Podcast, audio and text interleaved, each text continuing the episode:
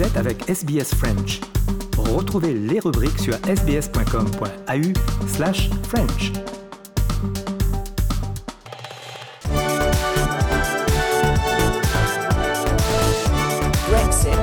Brexit. Brexit. Brexit. Brexit. Brexit. Oh mes amis, je n'avais que vous.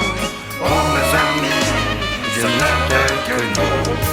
Les vieilles amitiés finalement ça s'improvise. Tout ça pour ça quoi, qui viennent pas me prendre la tête. hein. Tout ça pour ça. Et voilà, tout ça pour ça, la musique, euh, la bande originale du film d'ailleurs, très bon film de euh, Claude Lelouch, tout ça pour ça, European Voice numéro 31. Bonjour euh, Nathanaël. Bonjour Christophe. Ah oui, tout ça pour ça, c'est un peu le titre euh, emblématique de, de ce podcast, le titre emblématique euh, du, du Brexit jusqu'à présent.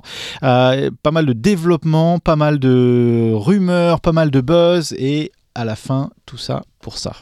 Les plus, les plus pessimistes, euh, Christophe, diront tout ça pour ça. Les plus optimistes diront enfin, at last, euh, on est arrivé avant la date fatidique, avant le 31 octobre, à obtenir un accord de retrait. Et Un autre accord de refrain. un autre accord de retrait, mais accord de retrait que Boris Johnson va devoir soumettre au Parlement euh, britannique samedi. Alors on va pas tout détailler parce que c'est quand même assez compliqué. Euh, on va essayer juste peut-être de se concentrer sur euh, le deal que Theresa May avait eu. Le deal, donc ce fameux deal que Theresa May a essayé de faire passer trois fois devant euh, la Chambre des communes britannique et ça a été rejeté trois fois. Et les différences avec le fameux deal de Boris Johnson parce qu'en fait tout, tout est à peu près pareil. Il n'y a pas grand, grand, grand, grand changement entre ces deux deals quand même quand on réfléchit bien. Le texte euh, proposé par Theresa May, euh, l'accord de retrait, lui avait été rejeté donc trois fois euh, par le Parlement britannique. Euh, chose rigolote, notamment aussi par euh, Boris Johnson. Mhm. Et là, il se trouve, et vous l'avez dit, Christophe, que le texte, en fait, est sensiblement similaire, similaire sur un nombre important de points. On arrive à peu près à la même chose sur la, citoyen, la situation des citoyens de l'Union européenne qui se trouveront encore en Grande-Bretagne après le Brexit. On est à peu près aussi aux mêmes conclusions quant à la contribution qui sera à- résiduelle vraiment euh, dans le budget de l'Union européenne euh, par euh, la Grande-Bretagne. En fait, sur tous ces points-là, il n'y a pas de changement. J'allais vous dire, il y a deux aspects bloquants qui semblent avoir été levés, mais encore une fois sous confirmation euh, euh, du vote et de l'accord du Parlement britannique. D'abord, c'est la situation, c'est ce fameux backstop, backstop. filet de sécurité, la situation, le statut spécifique euh, de l'Irlande du Nord et de l'île Irlande-Irlande du Nord Mm. en vue de ce Brexit. Ça, c'est le, le premier point. Et le deuxième point, c'est, si vous voulez, euh, la relation future entre le Royaume-Uni et l'Union européenne, et notamment les pouvoirs accordés, la jauge de pouvoir accordée à l'Irlande du Nord pour décider, après 2020, après la période de transition, ben, ce que peut devenir euh, la relation entre le Royaume-Uni et euh, l'Union européenne. Alors avant de parler de la réception euh, donc par les différents partis en, question, si on s'accorde simplement deux minutes sur le, le backstop, euh, ça a été le mot à la bouche de tout le monde depuis euh, bah, plusieurs mois, voire même euh, plusieurs années, euh, sur la, solution nord-irlandaise. Aujourd'hui, on, on, on sait quoi la solution de, de Boris Johnson? Parce que euh, c'est un peu un mishmash de, euh, euh, des de deux solutions, mais on n'arrive pas vraiment à une vraie solution complète. C'est compliqué en fait, en tout cas, ce qui va se passer, ce qui est théoriquement dans les livres, si jamais ce, ce deal est accepté. Pour moi, Christophe, c'est véritablement euh, la résultante d'une compromission, d'une négociation où effectivement personne n'est entièrement satisfait. Là, on a coupé les poires en deux. On a, on a Complètement, exactement ça. Il, pour le- il faut le rappeler pour nos auditeurs. Ce que le, Roya- le Royaume-Uni voulait éviter deux choses avec le backstop, et c'est pour ça qu'il y avait un problème avec le backstop. Il voulait éviter de mettre en péril les accords entre l'Irlande l'Irlande du Nord, le, Le Good Friday le Agreement. Good Friday Agreement, et voulait aussi éviter d'être dépendant des règles commerciales, douanières, tarifaires de l'Union européenne une fois qu'ils quitteront l'Union européenne, puisque s'ils quittent l'Union européenne, c'est pas pour après être dépendant Mhm. euh, des règles euh, douanières tarifaires et surtout avoir les mains libres et la possibilité de négocier des accords de libre-échange, des accords bilatéraux avec d'autres Ça, c'est ce que le, Royaume-Uni voulait absolument euh, euh, éviter avec le backstop, la proposition de backstop actuelle. Ce que l'Union européenne, elle, voulait éviter, et Michel Barnier, le négociateur en chef en premier, c'était qu'il y ait une distorsion de concurrence et la possibilité, on en avait parlé dans une précédente émission, que des produits de moindre qualité qui ne répondent pas aux normes européennes puissent, par la porosité de cette frontière, rentrer dans l'Union européenne. Donc ça, c'est, c'est- c'est- jusqu'à présent, c'est les raisons pour lesquelles on ne s'était pas mis d'accord sur ce backstop ou sur ce filet de sécurité. On en est arrivé où, Christophe? On en est arrivé qu'en fait, maintenant, l'Irlande du Nord va former, avec l'Union européenne, une zone réglementaire. Mhm. Ça veut dire qu'il va y avoir une zone Une zone tempérée. Exactement. Entre les deux. Une, une zone tempérée. Et cette zone réglementaire sera alignée sur les normes européennes fixées dans le cadre du marché intérieur communautaire. Ça veut dire quoi concrètement pour, le, pour la frontière Irlande-Irlande du Nord et pour les accords de, euh, du, du Vendredi Saint? Ça veut dire qu'on va déplacer en fait la zone de contrôle Irlande du Nord-Irlande à Irlande du Nord, Grande-Bretagne, ouais. Royaume-Uni. Donc ça- Grande-Bretagne. Grande-Bretagne, pardon. Donc ça veut dire que effectivement, on ne recrée pas cette frontière Irlande-Irlande du Nord qui pourrait mettre en péril ces dizaines, euh, ces décennies de paix euh, en. Donc ça veut dire qu'au niveau, pour être clair, au niveau du Royaume-Uni, on accepte d'avoir une partie de son territoire, en l'occurrence l'Irlande du Nord, qui reste en partie sous contrôle euh, régimenté par l'Union européenne. On, a, fait cette concession, on ne met pas la frontière physique aux frontières physiques du, pays, on déplace un peu cette frontière et on autorise l'Union européenne de gérer, en tout cas en partie, cette zone qui fait quand même partie du Royaume-Uni, mais qui est en dehors de l'Union européenne.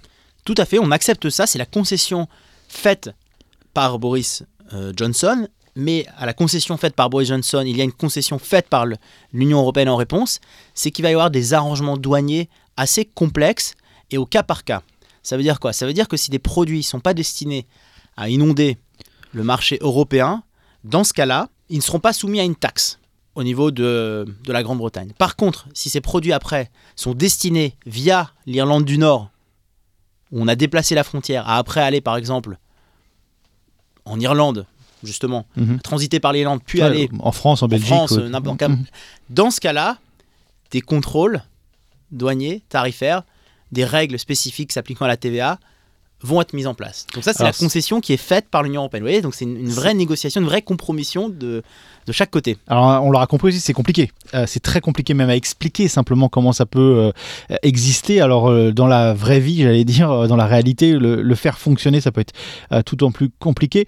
D'ailleurs, les, les- les députés nord-irlandais du DUP, pas vraiment satisfaits avec ça. hein. Je pense que dès le début, euh, on a servi un peu un thé un, thé un peu tiède, hein, quand même, pour, pour les députés euh, nord-irlandais. C'est assez surprenant d'ailleurs parce qu'en fait, c'était ces députés euh, qui, eux, étaient vraiment avaient une po- position très arrêtée justement sur le, sur le backstop. hein. Mhm. c'est les, les premiers concernés, mais ils ont tout de suite dit, et c'est là où on voit que rien n'est encore joué, euh, qu'ils ne voteraient pas samedi euh, Mhm. en faveur de ce, de ce nouveau texte. Alors, vous l'avez dit, samedi, le Parlement va siéger. Première fois depuis la guerre des Malouines euh, que ce Parlement va siéger, donc depuis 1980, je crois. Depuis 1982. Ou 82, hein, c'est, je suis sans note, je fais juste de mémoire, mais 1982. Euh, donc, euh, mais donc voilà, ça fait, ça fait quand même un, un sacré moment, donc c'est un moment assez important. Mais est-ce que c'est un moment qui est à, l'auteur, à la hauteur des enjeux? Parce que est-ce que réellement, réellement, Boris Johnson pense que ce deal va être signé samedi soir? L'Union européenne aimerait bien que ce deal euh, soit signé parce qu'il faut le préciser aussi pour nos auditeurs. euh, toutes ces pérégrinations sur le Brexit, ça fait euh, trois ans en fait qu'elles sont en haut de l'agenda des réunions européennes, alors qu'il y a plein d'autres sujets brûlants sur la table. Et encore Mhm. ce jeudi en fait, alors que on a le budget euh, euh, 21-27, on a l'intervention turque en Syrie, on a euh, les processus d'adhésion, en tout cas les pour et les contre quant au processus d'adhésion de la Macédoine du Nord et de l'Albanie, tout ça c'était sur la table de ce Conseil européen de Bruxelles. Et encore une fois, ça a été un petit peu euh, Mis de côté mis de côté, phagocyté, mangé par l'agenda du Brexit. Donc je pense que pour l'Union européenne, elle a véritablement envie de voir le Parlement euh, britannique et sans trop m'avancer, sans trop lire dans les boules de cristal euh, l'Union européenne, je pense que si ça passe au Parlement euh, britannique, ça passera aussi après, parce que ça, ça doit quand même retourner Mhm. euh, au Parlement européen, mais ça, ça sera approuvé par le Parlement européen. Le problème, Christophe, c'est véritablement le Parlement britannique. On l'a dit, hein, ça fait euh, trois fois que le texte est rejeté, euh, et si on fait une liste très sommaire, Jérémy Corbyn, Labour ont déjà dit non, on Mhm. ne votera pas. Les Lib Dem, pas satisfaits. En, en plus, Jeremy Corbyn a, a appelé ce deal comme étant même pire que celui que, que Theresa May avait proposé. Donc ça veut dire que ça va être compliqué pour eux d'être convaincus de le voter. Ah oui, ça va être compliqué. Donc Corbyn, non. Les libéraux, les Lib Dem, euh, non. les Brexiteurs les plus euh, durs, ne, bon, eux ne voient de toute façon pas un, un Mhm. deal et n'ont pas forcément envie d'avoir euh, un deal en fait.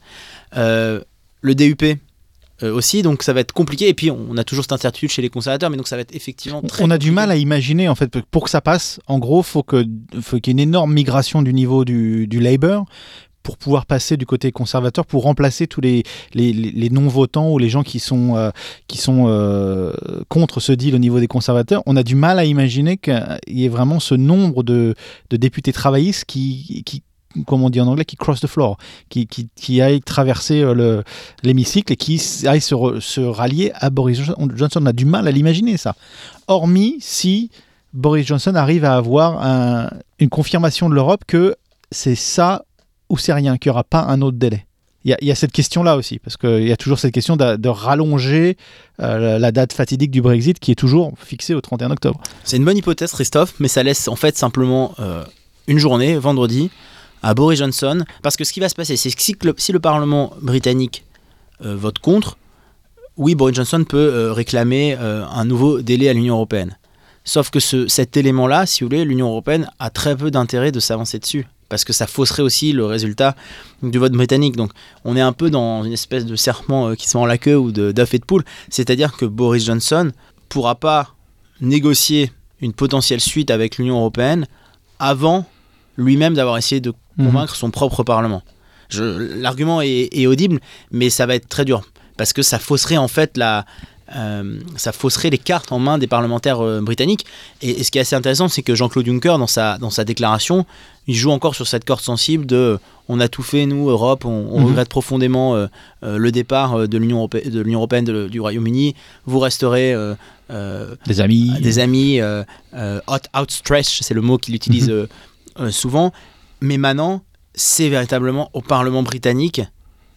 L'Europe n'a plus rien à, à voir d'une certaine façon maintenant que le deal a été euh, accepté par les partis. C'est vraiment au Parlement britannique de se prononcer et c'est pas à l'Union européenne de faire des plans sur la comète en fonction de ce que dirait le Parlement britannique. Donc Boris Johnson n'aura pas cet élément-là de délai supplémentaire avant que le Parlement euh, britannique ne se prononce. Et ce qui est encore envisageable, c'est que surtout il n'y ait pas de deal. C'est-à-dire que le Parlement britannique euh, peut dire, euh, peut refuser enfin, de, de voter euh, ce texte-là.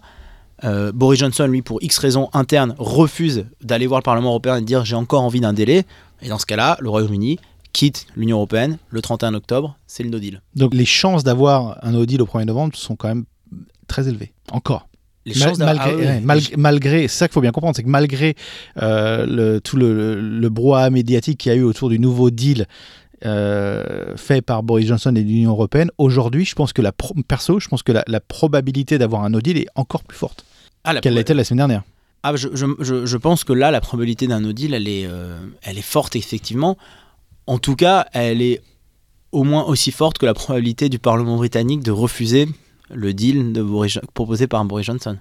Est-ce que aujourd'hui on peut vraiment penser qu'il y aurait potentiellement un deuxième référendum ou ça je pense qu'on peut juste tirer un trait dessus il n'y aura pas un deuxième référendum sur le Brexit en Grande-Bretagne en tout cas pas tout de suite Je pense que c'est très lié aussi, Christophe, et on en avait parlé dans une euh, précédente émission d'Europa Voice, c'est aussi très lié à la potentialité d'organisation d'élections anticipées en Grande-Bretagne. Mhm.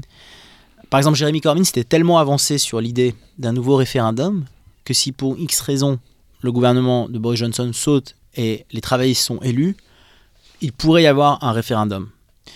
Donc je pense que la question du référendum, elle ne se posera pas avec les conservateurs, parce qu'il y a toujours cette optique de respecter, cette, cette- ligne politique, hein, de respecter le choix souverain du peuple britannique. Par contre, s'il y a des élections générales anticipées, que Boris Johnson, les conservateurs perdent le pouvoir, que les travaillistes reviennent au pouvoir, c'est peut-être une porte de sortie. Mais alors, et c'est là, on l'avait, on l'avait aussi dit, et ça avait été dit dans une conférence ici au- euh, à Melbourne au MIT, c'est le problème après, c'est recoller les morceaux, c'est Mhm. les fractures. l'après l'après va être incroyable Ben oui, parce que s'il y a un deuxième référendum, qu'on magouille les chiffres, ou en tout cas qu'on arrive euh, puisque le problème d'un référendum, et on, l'a vu avec la Nouvelle-Calédonie, on l'a vu avec l'Écosse qui était l'inverse de la Nouvelle-Calédonie, c'est, plus dans la question que vous posez, dans la formulation de la question que vous posez, et surtout dans les options que vous donnez. C'est-à-dire que si vous choisissez A, ça veut dire ça, ça, ça, ça, ça. Si vous choisissez B, ça veut dire ça, ça, ça, ça. Ce que les Écossais ont fait par rapport à un référendum d'indépendance, qui avait été salué par euh, beaucoup de pa- partis politiques en, en Europe. Mais donc, il y aura toujours moyen de faire un deuxième référendum, de le tourner de façon à ce que les Britanniques en majorité ne veulent plus quitter l'Europe. Mais alors là, pour euh, resolidifier la confiance du peuple britannique euh, envers les politiques, envers leur gouvernement, euh, envers les décideurs en général, bonne chance. Ouais, Et absolument. bonne chance à Jérémy Corbyn s'il organise ce deuxième référendum. Vous l'avez mentionné juste deux secondes, l'Écosse, le, cas de l'Écosse. Est-ce que tout ça, c'est pas mettre de l'huile un peu euh, euh, sur le feu de l'indépendance écossaise? Parce que le, le premier tweet directement par la première ministre écossaise, euh, ça a été de dire voilà, les faits sont là, l'Écosse doit partir si elle veut maintenir sa souveraineté. Ah, C'est un précédent incroyable. Le, le Brexit, j'allais dire, maintenant, on est, on est plus tellement à, à jauger de la, de la- la solution qui va être euh, mise en œuvre parce que le Brexit se fera. Je veux dire, Mhm. à, à moins d'un moins d'un retournement inimaginable, le, Bre- le- le Royaume-Uni euh, sortira euh, de l'Union européenne. Mais maintenant, c'est les conséquences de ça. C'est les, c'est les, euh, c'est le précédent, c'est la, la jurisprudence que le cas Brexit va créer. Pas seulement dans le fait que euh, certains pays, certains États membres ou certains euh, États vont vouloir revendiquer une indépendance. C'est aussi dans la mise en œuvre. C'est comment on va faire. On l'a vu. c'est compliqué de négocier ça avec l'Union européenne. Donc, qu'est-ce qui va se passer Est-ce qu'on va assister à d'autres euh, d'autres formes de négociation Euh, Ce qui est assez, assez intéressant, c'est aussi le, le terme qui est revenu ces derniers jours dans le débat, celui de Singapour sur Tamise. Mhm. Parce qu'il est là aussi l'enjeu du Brexit, c'est-à-dire que comment est-ce qu'à côté d'une zone euh, fédérée, hein, l'Union européenne, comment est-ce qu'on va éviter ou comment est-ce qu'on va encadrer le risque d'avoir des territoires offshore ou des paradis fiscaux qui vont se former et créer des mouvements où vous allez avoir des entités euh, européennes qui vont vouloir délocaliser. En fait, ce qui se passe déjà en Irlande d'une certaine façon avec certaines Mhm. entreprises pourrait risquer de se passer aussi euh, en cas de Brexit ou en cas de sortie de l'Union européenne d'autres pays. C'est d'ailleurs euh, certains euh, politiques très libéraux britanniques, c'est ce qu'ils veulent mettre en œuvre. hein. C'est Mhm. un Singapour sur, sur Tamise, et c'est ce que veulent aussi encadrer et éviter euh, les dirigeants de l'Union européenne. Donc effectivement, ça va créer des précédents sur non seulement la velléité de certains États à vouloir sortir et quitter le bateau européen ou le, ou le bateau euh, Grand Briton au Royaume-Uni, mais même la volonté d'autres États de se dire, bon, euh, voilà, alors pas forcément le, le Frexit, mais le Czech out avec la République tchèque, le Italie de l'Italie, enfin, Mhm. il y a plein de nouvelles nomenclatures qui ont été inventées et, et c'est ça qu'il va falloir regarder de très près, c'est ces velléités-là. Absolument. À faire à suivre. Affaire à suivre, mais on a, là on s'approche, hein, le, le coup près euh, va bientôt tomber, Christophe. Quoi quoi qu'on fasse samedi, il faut annuler tout ce qu'on fait. euh, et puis, il faut s'apprêter à regarder le Parlement, parce que ça va être incroyable, le Parlement samedi soir. Vous pouvez regarder sur YouTube, les chaînes sont, euh, sont dispo en, en live. Merci Nathanaël. Merci Christophe.